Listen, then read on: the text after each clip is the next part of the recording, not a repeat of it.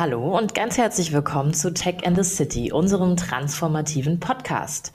Wir beschäftigen uns hier mit den vielen Aspekten rund um das Thema Veränderungsprozesse. Wir, das bin ich, Katja Simic, und mein Co-Host, wie in jeder Folge, ist auch heute Rolf Lührs.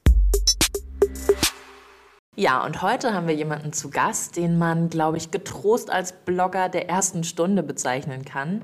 Äh, bei uns ist Sascha Pallenberg. Schön, dass du da bist. Wir freuen uns sehr. Äh, die meisten unserer Hörerinnen und Hörer kennen dich wahrscheinlich noch von deinem Blog äh, Mobile Geeks, das du allerdings jetzt schon seit einer Weile auch nicht mehr betreibst. Sascha war aber auch bei der Unternehmenskommunikation bei der Daimler AG eine Weile tätig. Und ich glaube, man kann sagen, generell interessierst du dich sehr für Themen rund um Technik und Nachhaltigkeit. Ähm, Sascha lebt aber auch seit einigen Jahren jetzt schon in Taiwan, in Taipei, um genau zu sein. Und auch darüber wird er uns ein bisschen was erzählen. Also über kulturelle Unterschiede, wie das Thema Nachhaltigkeit in Taiwan gelebt wird. Ja, wir sind sehr gespannt und am besten, Sascha, stellst du dich einfach selbst mal kurz vor. Ähm, sehr, sehr gerne und erstmal vielen, vielen Dank, dass ich ähm, heute bei euch bei, äh, sein darf. Ähm, ja, mein Name ist Sascha Pallenberg. Ähm, ich bin gebürtiger Dortmunder, knapp über 27 Jahre alt, runde in die nächste Dekade Ende diesen Jahres, wovon ich ehrlich gesagt schon so ein bisschen Angst habe. Ich mir denke, meine Güte, was ist die Zeit verflogen? Ähm, du hast mich als Blogger angekündigt. Ich habe immer so ein Problem gehabt mit äh, Schubladendenken, habe mich aber selber immer als Blogger während meiner medientechnischen Karriere definiert, habe diverse ähm, Blogs gegründet, äh, unter anderem halt auch Mobile Geeks. Ähm, das betreibe ich aber schon seit äh, etwa viereinhalb Jahren nicht mehr äh, bin äh, dann rüber in die Unternehmenskommunikation äh, zur Daimler AG gewechselt ähm, der Leiter der digitalen Transformation und habe Ende des Jahres äh, 2020 mitten in der Corona-Krise mich entschieden, das Abenteuerkonzern hinter mir zu lassen, obwohl ich wirklich ähm, dem Daimler dankbar bin, ähm, immer dankbar sein werde für diese wirklich ähm, ganz, ganz privilegierte Erfahrung, die ich machen durfte. Und bin seit dem ersten Vierten bei der Aware GmbH, Deutschlands erste Nachhaltigkeitsplattform und kümmere mich da um äh, Kommunikation und die Abteilung und das wirklich im positivsten Sinne zu verstehen, Attacke. Denn ich bin da der sogenannte Chief Awareness Officer, weil ich auch einmal in meinem Leben so ein wirklich wunderbaren Bullshit-Bingo-Titel auf meine Visitenkarte draufpacken wollte. Und den habe ich jetzt bekommen. Nicht schlecht. Ist ja gerade auch äh, schwer in Mode. Mir fällt dazu ein King of Techno und äh, Master of Coins bei Tesla. Ich ja, finde Chief Awareness Office, genau, ich finde Chief Awareness Officer da eigentlich äh, deutlich sympathischer und soweit ist es ja auch nicht äh, entfernt von den ganzen anderen C-Level ähm, Position, die man sich so ausgedacht hat und an die man sich mittlerweile gewöhnt hat. Also ja. von daher nicht schlecht. Erzähl doch mal ein bisschen was äh, über Awareness. Ich habe gesehen, ähm, das ist eine deutsche Firma, oder? Ja. Hast du die ja, mitgegründet? Ja. Äh, nein, die habe ich nicht mitgegründet. Ähm, gegründet worden ist Aware von ähm, Lena Schrum. Das ist eine eine ehemalige ähm, Fußballerin vom 1. FC Köln und ist dann nach Leverkusen gewechselt. Das ist ja für mich als Schalke-Fan, der in Dortmund geboren wurde. Damit habe ich ja eigentlich schon alles gesagt. Also ich habe eine ähnliche Historie hinter mir. Da, da treffen ja, ähm, obwohl man da noch links und rechts rheinisch mit reinpackt, also gewisse ähm, ähm Weltanschauungen treffen da aufeinander. Äh, Lena Schrum äh, ist eine der Co-Gründerinnen und die Kim Fischer. Und die Kim Fischer kannte ich schon äh, ein bisschen länger, so seit etwa drei Jahren. Und im letzten Jahr haben sie mir äh, von Aware erzählt. Ich war im letzten Jahr auch im Advisory Board von Aware und äh, habe mich dann entschlossen, Mensch, das ist was für dich. Nun, was ist das? Ähm, es ist eine, eine Nachhaltigkeitsplattform und da kann man sich ja auch viel drunter vorstellen. Prinzipiell kümmert sich Aware darum, nachhaltige Prozesse in, in Firmen, in kleineren Unternehmungen, bei Menschen, bei Ideen und Initiativen zu definieren, ähm, zusammen diskutieren und letztendlich auch wieder zu implementieren. Und der große Unterschied daran ist, ähm, wir haben eine relativ einfache Mission und Vision und sagen uns ganz klar, dass der nachhaltige Wandel, den wir benötigen für unsere Gesellschaft und für unsere Industrien nur gesamtheitlich zu stemmen ist. Das heißt, wir müssen, wir müssen es alle machen. Ja, da gibt's kein äh, entweder oder, sondern das das betrifft uns alle. Und wir glauben ganz, ganz klar daran, dass Nachhaltigkeit profitabel ist. Und wenn du die Profitabilität von Nachhaltigkeit aufzeigen kannst, äh, dann gibt es auch gar keine Ausreden mehr und gar keine Argumente mehr dagegen, ja. Dann ist es schon allein aus unternehmerischer Sicht für dich ähm, eine Pflicht, dich auch äh, darum zu kümmern, weil in naher Zukunft, und damit meine ich wirklich nahe, nahe Zukunft, wirst du als Unternehmen, als Hersteller, ähm, vielleicht auch als Kommune und Region, die vielleicht neue Unternehmen ansiedeln möchte, überhaupt nicht mehr ohne nachhaltige Prozesse und Produkte auskommen. Denn du wirst deine Kernzielgruppe ansonsten nicht mehr erreichen. Das machen wir da. Wir bringen Companies zusammen, spannende Marken zusammen, diskutieren das, ähm, haben übers Jahr hinaus so 20 Events und haben verdammt viel Spaß daran. Und ich persönlich auch nochmal. Ähm, mir hat das so ein bisschen gefehlt, äh, mal von den Annehmlichkeiten in einem globalen Unternehmen arbeiten zu dürfen. Äh, aber das ist auch immer eine ganze Menge mit Kontrollverlust einhergehend. Und bei Aware habe ich einfach in Bezug auf Ideenfindung und Ausführung selbiger einfach viel, viel mehr Kontrolle über die Prozesse und das macht irre viel Spaß okay, eine deutsche Firma, aber du arbeitest nicht von Deutschland aus für Aware, sondern du lebst seit vielen Jahren in Taipei, in Taiwan. Und äh, meine Frage wäre jetzt, was spielt denn Nachhaltigkeit äh, dort für eine Rolle? Taiwan war de facto bis Ende der 70er Jahre ein Arbeiter- und Bauernstaat. Ja? Also ähm, die Insel ist ganz, ganz stark von Reisfeldern durchzogen, leider auch extrem stark von Shrimp-Ponds, ähm, die in Bezug auf Nachhaltigkeit alles andere als gut aufgestellt sind, in Bezug darauf, ne, wie das Salzwasser und die entsprechenden Fäkalien äh, äh der, äh, der Shrimps, die da gezüchtet werden, ins Grundwasser einsickern etc. pp. Ähm, Taiwan hat extrem günstigen Strom. Das hat durchaus mit den Atomkraftwerken hier zu tun. Ähm, ich kann mich noch ganz, ganz wunderbar, ich glaube 2013 an eine schöne Asientour von Kraftwerk erinnern. Die habe ich dann hier in Taipei gesehen. Das war da No Nukes in Asia. Und ähm, haben die dann diesen äh, äh, klassischen Song äh, Radioactivity gespielt und äh, unter anderem halt auch drei Zeilen auf äh, Chinesisch über Taiwan und das und, und die Menge eruptierte dann in dem Moment, weil das einfach so ganz, ganz toll ist, wenn sie dann halt so Westerner auf Chinesisch sprechen hören und, und, und, und haben dann die Tränen in den Augen ganz schnell. Ähm, es ist äh, so ein Green Party Movement ging hier so in, in Taiwan so in den 80ern los, 80er, 90ern. Ähm, wir haben hier auch Parteien im Parlament, die diese Agenda pushen. Äh, ich sehe eine ganze Menge Hebel, die angesetzt werden, muss aber ganz klar sagen, dass Taiwan da eine Menge zu tun hat. Ähm, zum einen, wir sind ja eine Insel. Ne? Taiwan liegt so zwischen äh, Mainland China, Japan und den Philippinen. Äh, wir liegen auf der gleichen Höhe wie Hawaii etwa. Ähm, der Meridian zu den Tropen geht durch. Das heißt, die oberen zwei Drittel ähm, Taiwans sind subtropisch, die unteren tropisch. Das lustigerweise, das erkennt man auch innerhalb dieser 350 Kilometer. Es ist wirklich irre, wie sich Vegetation verändern kann. Ähm, das Klima hier ich, in Taipei, äh, Großraum Taipei, etwas mehr als acht Millionen Menschen hier. Ähm, es liegt eigentlich in so einem Kessel drin, also es ist eine Gebirgs, äh, Gebirgskette, die um Taipei liegt. Deswegen haben wir auch eine relativ hohe Luftfeuchtigkeit, weil durch die Küste, durch ähm, ähm, die Taiwanstraße, die uns vom Festland China trennt, äh, wird dann einfach diese Meeresluft hier reingedrückt und äh, du hast hier gefühlt, ja, gefühlt regnet es hier immer auch, wenn es nicht regnet, ne? Also Bezug auf die Luftfeuchtigkeit. Ja, regnen tut es ja in Deutschland auch ziemlich viel, je nach Region. Ähm, Schrimpponds dagegen haben wir nicht so viele. Was ist denn das Spezifische unter dem Aspekt Nachhaltigkeit in Taiwan?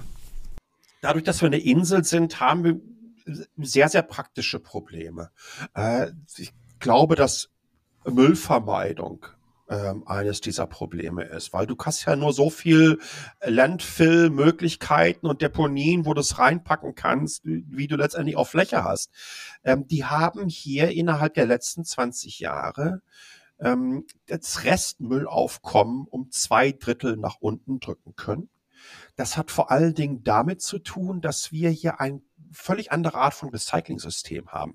Ähm, wenn du, es gibt hier kein dass jeder eine Mülltonne hat oder so. Ja, sondern du hörst hier bei mir abends übrigens vorm Haus, jeden Abend um 20 nach 8 kommt der Müllwagen vorbeigefahren. Der spielt übrigens für Elise. Den hörst du also auch schon von weitem. Und dann trifft sich die Community vor Ort und haut da ihren Restmüll rein. Wir haben aber auch hier in diesen Apartment-Komplexen unten einen Recyclingkeller. Da arbeiten zwei Menschen in Vollzeit, die sich nur um das Müllaufkommen dieses Apartmentkomplexes, in dem ich wohne. Äh, wir haben hier, glaube ich, äh, fünf Häuser, sagen wir etwa 100 Wohneinheiten. Ähm, und wir trennen dann in, ich habe mal so ein kleines Video gemacht, ich meine 14 oder 15 Behältern. Ne? Du gehst da runter äh, äh, und dann dauert das halt mal ein paar Minuten, wenn du das nicht jeden Tag machst. Ne? Ähm, aber das gibt einem auch irgendwie, ehrlich gesagt, so ein gutes Gefühl, weil auch in dem Moment äh, kommt übrigens das, was ich gerade angesprochen habe, die, diese Awareness und diese Wertschätzung gegenüber den Produkten, die du hast, nochmal ganz anders hoch, als wenn du einfach die große Tonne aufmachst, rein den Scheiß und sagst, so, seht mal selber zu, wie ihr damit klarkommt. Nein, hier musst eine gewisse Zeit nehmen. Du siehst, was du auch für Müll produziert hast. Und ähm, das finde ich wirklich ähm, sehr, sehr angenehm. Und ich dachte mal, wir sind in Deutschland äh, Mülltrennungsweltmeister und die Welt amüsiert sich eigentlich darüber, wie pedantisch wir unterschiedliche Müllsorten trennen. Aber ganz offensichtlich ähm, hat es in Taiwan nochmal einen anderen Grad erreicht. Ähm, abgesehen von Müllvermeidung, wie sieht es zum Beispiel aus mit dem Thema Mobilität, äh, öffentlicher Personennahverkehr? Wie sieht es da aus in Taipei und Taiwan? Ich glaube, dass wir in Taipei ja, da werden mir vielleicht einige andere Metropolregionen in Asien widersprechen wollen, aber ich glaube, wir haben das beste öffentliche Verkehrssystem auf diesem Planeten hier. Ähm, ich wohne direkt, also ich kann vom Apartment Building innerhalb von 70 Meter in die MRT-Station, ähm, so nennt sich das, reinlaufen. Die ist ähm, natürlich elektrisch, die ist autonom. Ich bezahle mit einer NFC-Karte und ich kann hier alles innerhalb kürzester Zeit erreichen. Obwohl ich im Südosten von Taipei lebe, ähm, bin ich zum Beispiel mit dem Bus, der direkt auch äh, von meinem äh, Apartment losfährt, in 15 Minuten Downtown. Ja, also mittendrin und bezahl dafür. Es gibt eine Flatrate äh, für alle Busse, die du in Taipei nutzt, egal wie viel Stationen. Die liegt bei 15 New Taiwan Dollar. Das sind so etwa 40 Euro Cent. Und Müll und Mobilität und natürlich auch Strom, da habe ich ja schon gesagt, da müssen wir noch so ein bisschen an arbeiten mit unseren Atomkraftwerken hier. Aber das zeigt schon so ein bisschen, wie man fundamental Nachhaltigkeitsgedanken angeht hier. Okay, also bei uns hat der ÖPNV ja teilweise nicht so einen richtig guten Ruf. Äh, ist, das, ist das denn anders in Taiwan? Also wird es da vielleicht sogar als Alternative zum Individualverkehr wirklich wahrgenommen? Ist es ähm, irgendwie hipper, cooler, mit den Öffis zu fahren? Oder wie schätzt du das ein?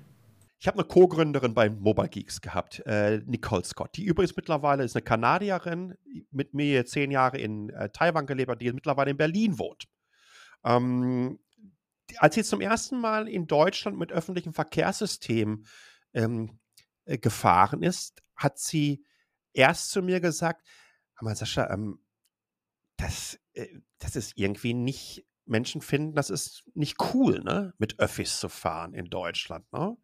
Also das ist eher so in Richtung Bestrafung. Ne?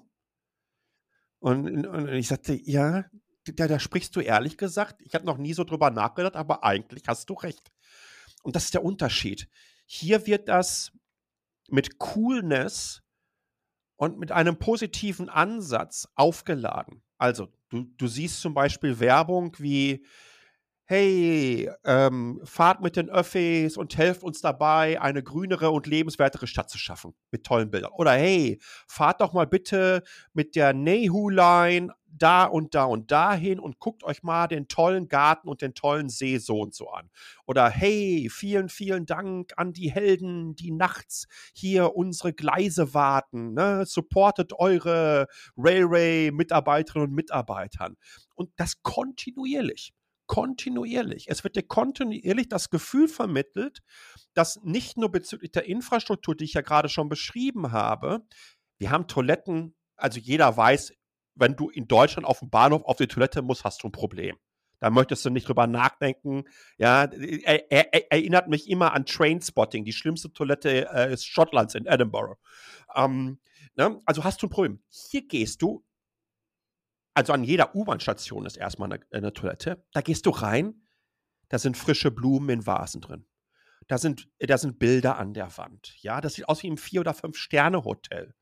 Und äh, du hast kontinuierlich irgendwelche Cleaner da rumlaufen, die das immer wieder sauber halten.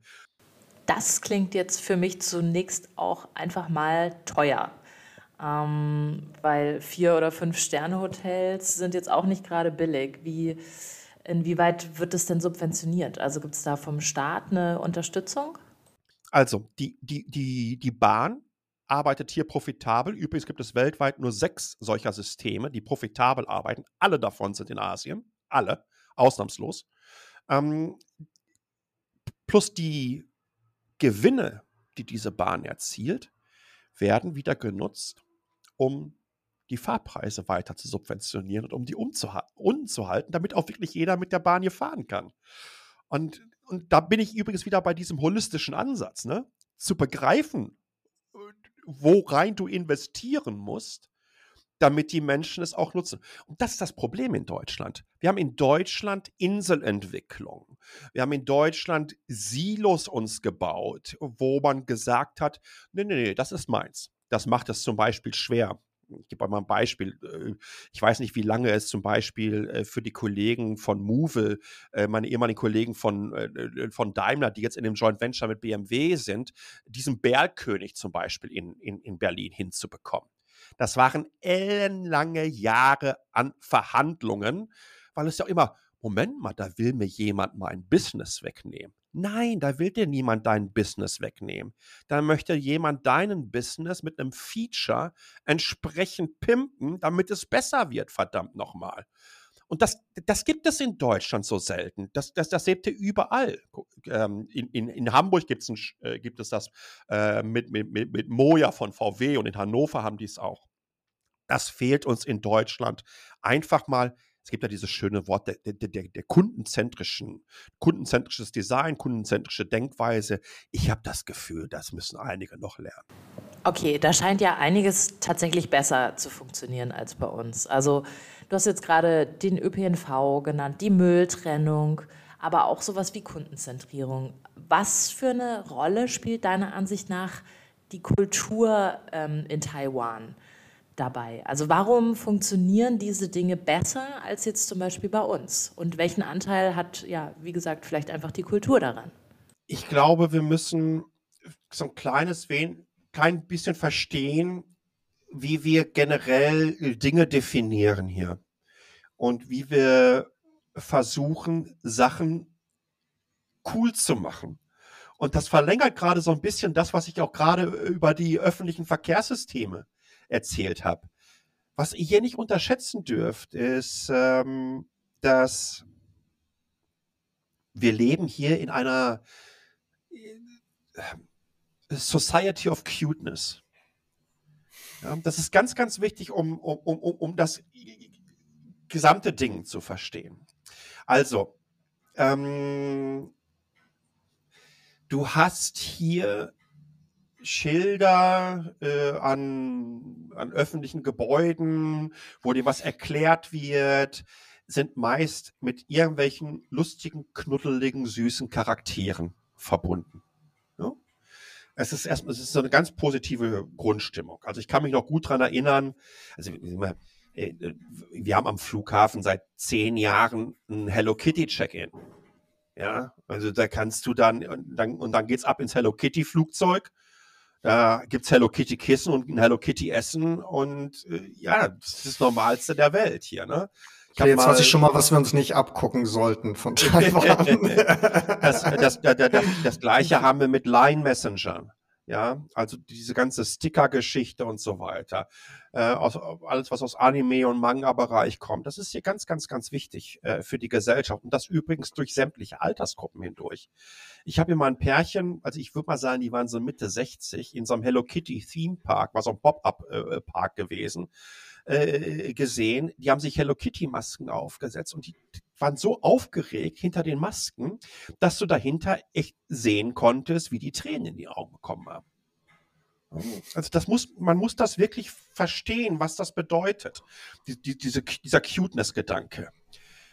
Jetzt versuche versuch ich mal einfach, nachdem ich das schon gesagt habe, wie das in, in öffentlichen Verkehrssystemen implementiert wird, ähm, jetzt, jetzt, jetzt, jetzt gehen wir mal weiter in Richtung, ähm, was das für die Gesellschaft und, und für die Politik und für das demokratische System hier bedeutet. Okay, warte mal. Also als bekennender Hello Kitty-Fan finde ich äh, die These sehr interessant, dass es einen Impact hat auf äh, einen demokratischen Prozess in einem Land. Aber das musst du, glaube ich, noch mal ein bisschen ausführen. Also inwieweit hat diese Cuteness-Culture wirklich einen Impact darauf? Und, und was macht das mit einem demokratischen Verständnis von, von einem Land wie Taiwan? Taiwan ist aufgrund der Nähe zu China und der geopolitischen Situation in keiner einfachen Position. 170 Kilometer von mir entfernt könnte ich halt ohne VPN nicht twittern. Ne? Es sind nur 170 Kilometer. Da bin ich in Mainland China. Es ist ein bisschen Wasser dazwischen. Ähm, während der Wahlen hier in Taiwan äh, insbesondere die Wahl 2020, die die weltweit in der gesamten Wahlgeschichte der Menschheit die am meisten von, und stärksten von extern angegriffene Wahl aller Zeiten war. Ne? Facebook hatte in Taipei ein War Room für die Geschichte, ja, wo die gemonitort haben, was hier los ist. Da kann sich jeder vorstellen, woher die Geschichte kam. Ähm, was macht man da? Was macht man in einem Land, was mit 23 Millionen Einwohnern im Vergleich zu 1,5 Milliarden alleine schon zahlentechnisch nicht unbedingt auf der Gewinnerseite steht? Und da kommt wieder diese Geschichte rein. Wie nutze ich hier eine Mentalität und Mechanismen und Prozesse in der Gesellschaft, um smart sich dagegen aufzustellen. Und dann gibt es, ähm, dann gibt es ein ganz, ganz wunderbares Beispiel, das man halt hier versucht hat. Der Fake News Schwemme bezüglich äh, Taiwan Herr zu werden, in äh, dem man gesagt hat, wir schaffen einen Prozess. Ihr könnt Fake News bei uns melden. Ja, auf allen möglichen Plattformen. Und innerhalb von drei bis vier Stunden werden wir diese Fake News widerlegen und wie machen wir das am besten, damit solche Sachen auf Social auch viral gehen können? Wir schaffen Memes. Und dann äh, waren am Ende der Plattform, war dann Rechercheteam plus Photoshop Philipp und all seine Kolleginnen und Kollegen. Und die haben dann halt innerhalb von vier, fünf Stunden lang entsprechende aufklärerische Memes zu dieser Fake News Schwemme in den sozialen Netzwerken hier in Taiwan ähm, ähm, ähm, positioniert. Und das war extrem erfolgreich gewesen. Ja, also so hat man es geschafft, mit ein bisschen smarter Positionierung Taiwan, ja, gegenüber ein ressourcentechnisch völlig, in einem völlig anderen Universum aufgestellten Land äh, ähm, ähm, ja, wettbewerbsfähig zu machen. Okay, da sind jetzt ein paar Stichworte gefallen. Ähm, Smartness, aber auch sowas wie vielleicht eine höhere Bereitschaft, sich da wirklich einzubringen. Ähm, hat es auch was mit, mit Skills zu tun oder ist es wirklich äh, das reine Wollen und das wirklich auch reinschauen, reingehen in diese Prozesse, dass da von Seiten des Staates vielleicht einfach höher ist, als, sage ich mal, jetzt das bei uns der Fall ist? Ähm, als, als, als, unsere Digitalministerin Audrey Tang hier an die ähm, als also Digitalministerin geworden ist, hat sie als allererstes mal äh, den Linux-Kernel der Regierungscloud selber optimiert. Ja, und das ist einfach etwas anderes. Ähm, da, da, da, da ist einfach auch ein anderer Background vorhanden in jeglicher Form. Ich glaube, allein in Taipei haben wir 20 Unis. Was die an Ingenieurinnen und Ingenieuren rauspumpen jedes Jahr, ist unfassbar die Art und Weise, wie sie sich begeistern lassen für neue Entwicklungen, für neue Technologien. Wie wir versuchen, und da kommt übrigens das Hinterfragen und die Reflexion in den Prozessen äh, in Taiwan ähm, äh, zutage, dass man zum Beispiel sagt, ey, ähm, jedes Jahr lassen wir mal sämtliche digitalen Plattformen in einen Prozess reinschießen und werden 30, 40 Studentinnen und Studenten nehmen, die sollen da drauf gucken und sollen uns sagen, was, was denen nicht gefällt, was wir da besser machen können. Ähm, alle fünf, sechs Wochen ist Audrey Tang hier in, in, in, in Coworking und Hackerspace unterwegs, wo du dich mit ihr austauschen kannst. Ja, ähm, wo Hackathons gestartet werden, wo überlegt wird, was können wir tun. Beste Beispiel, was sowas schafft. Hm. Äh, in, inwieweit spielt denn Digitalisierung an sich eine größere Rolle? Ähm, Hackathons, Coworking Spaces, all das sind ja Dinge, die vielleicht eine eher kleinere Gruppe jetzt ansprechen. Aber würdest du sagen, dass per se die Digitalisierung einen höheren Stellenwert einnimmt? Das ist ja was, das man Deutschland immer so ein bisschen vorwirft, dass das hier nicht der Fall ist. Ist es in Taiwan anders und wenn ja, wie wirkt sich das aus? Ähm, als wir diesen Covid-Ausbruch hier in Taiwan hatten, das war erst Ende April, wir sind hier wirklich extrem gut durchgekommen, ähm, wurde von Idee bis zum landesweiten Ausrollen ähm, ein Meldesystem geschaffen über QR-Code. Ähm, das heißt, egal wo du hingehst, übrigens auch in Taxen, in U-Bahn etc., Geschäfte und so weiter, hast du überall einen QR-Code stehen, da hältst du dein Telefon davor, das wird automatisch dann mit deiner äh, SMS-App verbunden. Du schickst eine SMS an deinen Telco, da bleibt dann deine Standortdaten für 30 Tage da, sind innerhalb dieser 30 Tage in der Umgebung irgendwelche Neuinfektionen konnten da stattfinden. Dann kann die Regierung bzw. das Gesundheitsministerium über die Telcos abrufen, wer war noch da, dann bekommst du eine entsprechende Nachricht, bitte lass dich testen. Und wenn das nicht so war, werden nach 30 Tagen deine, deine ähm, äh, Daten gelöscht. Das innerhalb von vier Tagen passiert. Ja. Oder wenn es darum geht, wie können wir eine gewisse Bevölkerungsgruppe mit äh, äh, neuen Vakzinen oder mit, mit, mit einer neuen Schutzausrüstung äh, versorgen. Da knallen die innerhalb von 48 Stunden neue Open Source App raus, wo ich genau sehen kann, okay, hier kann ich mir noch meine Masken abholen, die übrigens hier auch entsprechend über die Krankenkasse abgerechnet werden, sind stark subventioniert, ne? Die haben noch so und so viel auf Lager und so weiter. Es geht alles so unfassbar schnell und unkompliziert. Und das zeigt, wie wichtig technologische Entwicklung für starke Demokratien sind. Weil hier habe ich das Gefühl, ich kann das übrigens selber nicht machen, weil ich ja nicht wahlberechtigt bin in Taiwan, aber ich kann mich natürlich einbringen in diesen, in diese Demoka äh, demokratischen Diskurs. Ähm, hier hat man das Gefühl, man kann daran teilnehmen. Und auch das, finde ich, ist in Deutschland eher noch nicht ganz so vorhanden.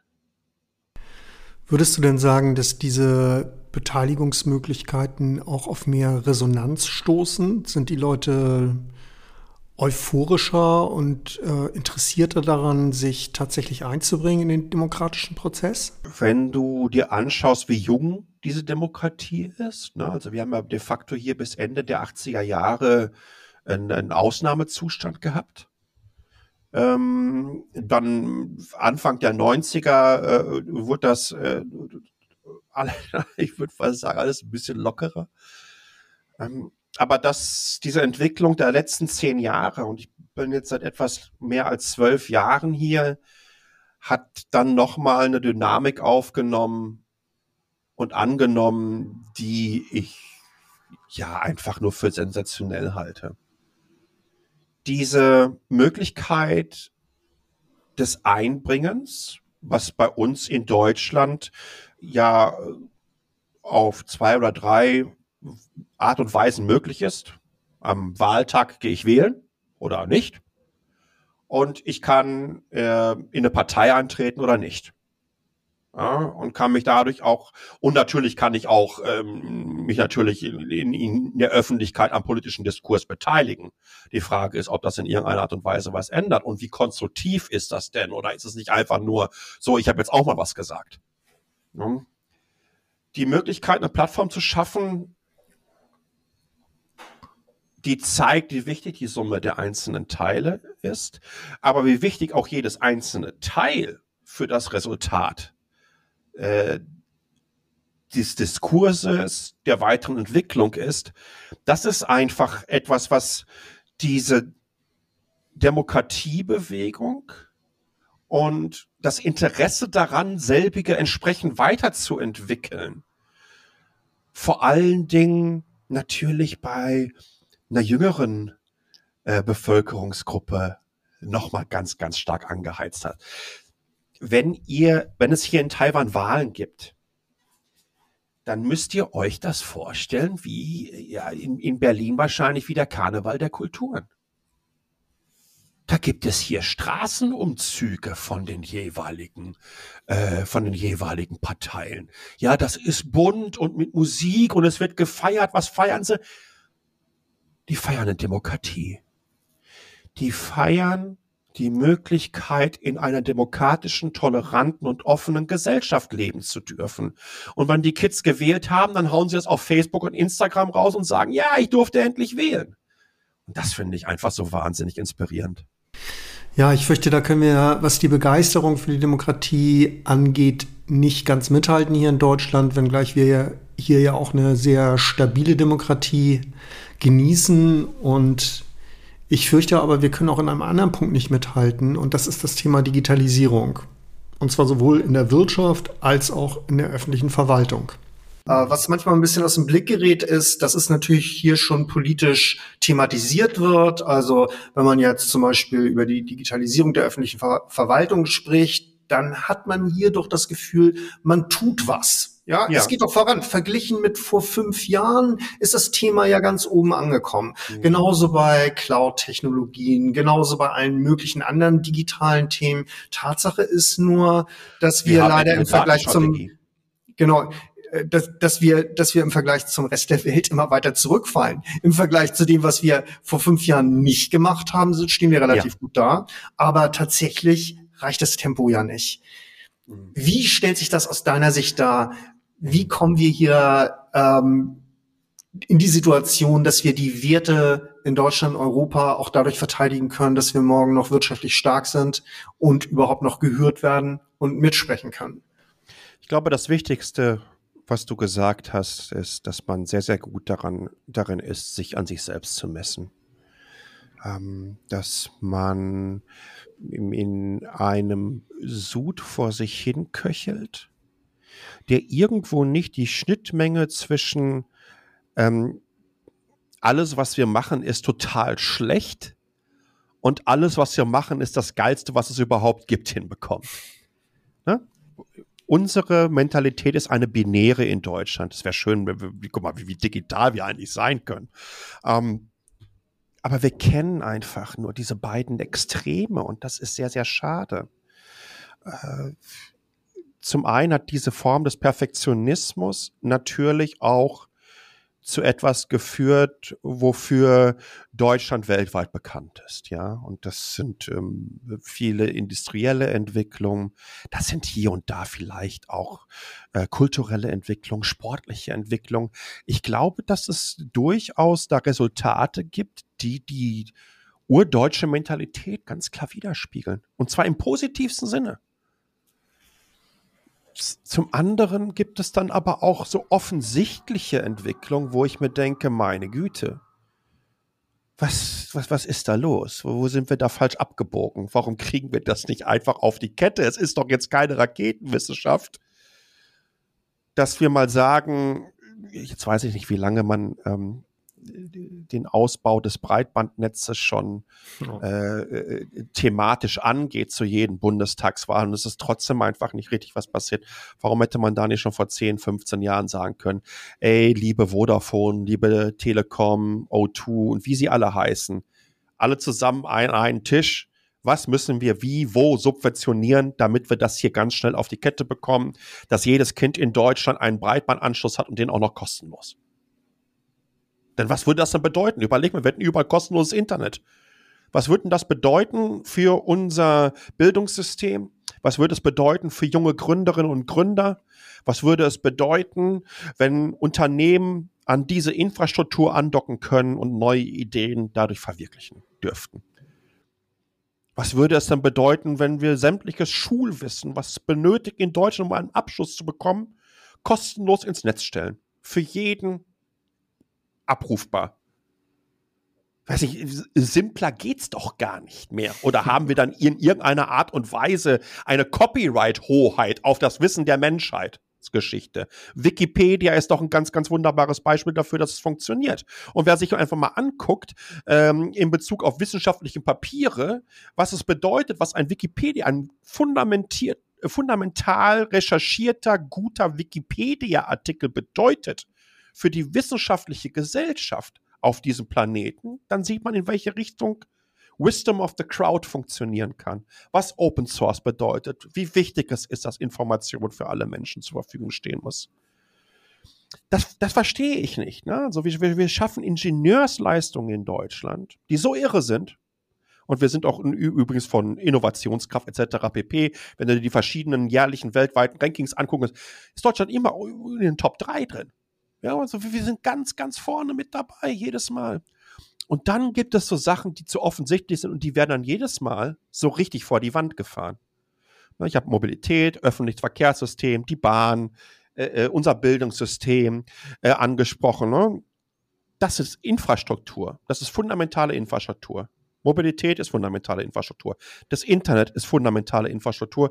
Bildungssystem ist die Investition in die Zukunft eines Staates. Vor allen Dingen, wenn man das ganze Ding mal ein bisschen unternehmerischer sehen möchte. Ne? Keine Angst, ich werde jetzt nicht in irgendwie solche neoliberalen Gedankenmuster verfallen wollen. Aber wenn ich Deutschland als Unternehmen ansehe, dann möchte ich doch als Unternehmensleiterin oder Leiter, als CEO der Deutschland AG, nennen wir das mal so, zusehen, dass meine Angestellten top ausgebildet sind, top effizient arbeiten, irre Spaß haben, jeden Tag zur Arbeit zu kommen, äh, nicht krank werden, möglichst, ja, immer top gesund sind und dass sie irre viel Geld bezahlen, damit ich ganz einfach durch die Wertschöpfungskette, die damit in Gang gesetzt wird und das ist im Rahmen eines Staates, die Steuereinnahmen entsprechend profitabel bin das, das, das, das fehlt mir. Da, da, da, da, da musst du diese ganzen Menschen dir anhören, die sich äh, bezüglich äh, ihrer Positionierung im Bundestag äh, als Wirtschaftsexperten hinstellen wollen und, und, und, und, und sowas nicht auf die Kette bekommen und im, im einfachsten komplett versagen. Und das ärgert mich einfach, weil, nochmal, ich weiß, dass wir es können. Ich weiß, dass wir es verdammt gut können. Und ich weiß, dass es so wahnsinnig viele tolle Beispiele im Ausland gibt, die uns inspirieren würden. Wenn wir so ein kleines bisschen mitnehmen davon und das dann mit, mit diesem, mit, mit diesem crowdgesourcten Brain dieser Gesellschaft verkoppeln könnten, könnten wir echt durch die Decke schießen. Und äh, kann, das, das, das, das, das, das finde ich eigentlich immer noch mal ähm, sehr motivierend, trotz all der Frustration, die es gibt. Okay, jetzt zum Schluss musst du deine Glaskugel noch mal rausholen. Du sagtest, könnten, würden, wären. werden wir denn auch? Wie siehst du, und ich glaube, im, im, im Hinblick auf solche Entwicklungen kann man ruhig mal 15, fünf bis zehn Jahre vorausschauen, dass es wahrscheinlich nicht so eintreten wird, wie es irgendjemand prognostiziert, ist geschenkt. Mich würde trotzdem interessieren, wie siehst du die Chancen, wie siehst du die Entwicklungen? Werden Deutschland und Deutschland in Europa sich ähm, im internationalen Vergleich behaupten können? Wird es in die richtige Richtung gehen oder sind unsere besten Zeiten eigentlich schon vorbei? Wie stellt sich das für dich dar? Es gibt ja jetzt äh, Wahlen in Deutschland. Ich glaube, jeder tut gut daran, sich Wahlprogramme durchzulesen und zwar komplett durchzulesen. Ähm, die sind alle immer so roundabout, ja, 120, 130, 150 Seiten lang.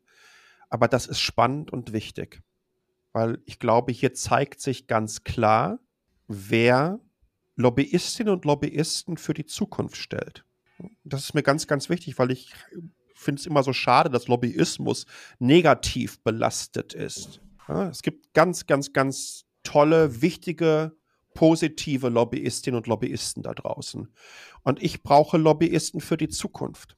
Und an dem Scheideweg, an dem wir uns befinden, gesamtgesellschaftlich, global, ähm, können wir nur auf diejenigen setzen, die die Zukunft verändern wollen und nicht sagen, wir machen erstmal so weiter wie bisher mit ein, zwei, drei äh, kleinen Anpassungen und dann, dann wird das alle, dann wird der Markt das schon regeln.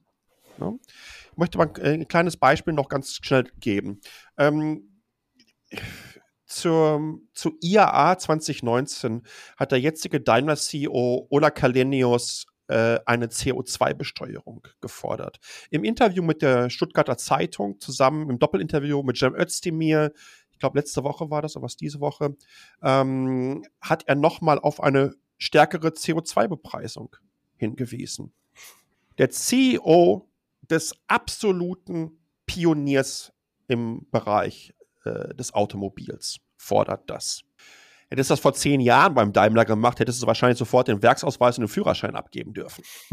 das wäre es für dich gewesen.